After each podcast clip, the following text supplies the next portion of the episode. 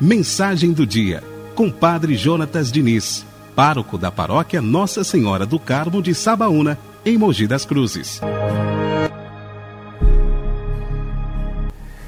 22 de setembro, São Maurício e companheiros mártires. Em nome do Pai, do Filho e do Espírito Santo. Amém. Roma é chamada de cidade eterna, onde encontramos a Cátedra de São Pedro, ocupada pelo atual Papa Francisco. Roma é considerada pelos católicos como sinal visível do sacramento universal da salvação, a Igreja.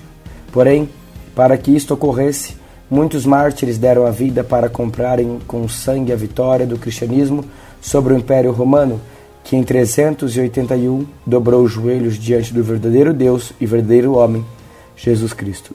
São Maurício e companheiros faziam parte da tropa dos valentes guerreiros e mártires do Senhor, que estiveram envolvidos no massacre da legião tebana. O imperador Diocleciano, precisando combater as tropas que ameaçavam o império no Oriente, foi ao amigo Maximiliano para que o mesmo organizasse um forte exército.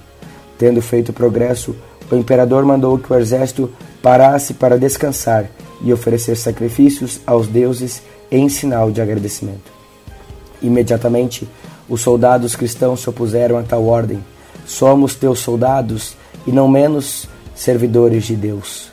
Sabemos perfeitamente a nossa obrigação como militares, mas não nos é lícito atroiçar o nosso Deus e Senhor. Estamos prontos a obedecer a tudo que não contrarie a lei de Jesus Cristo. Começaram a matar parte deste grupo e o oficial Maurício com seu companheiro foram os que mais se destacaram, pois acolheram, por amor e fé em Jesus Cristo, a palma do martírio, dando assim um mais perfeito testemunho. Providencialmente, ou seja, como sinal da grande fidelidade destes cristãos, o local à beira do rio Ródano ficou conhecido como Martini, nome que deriva de Marte.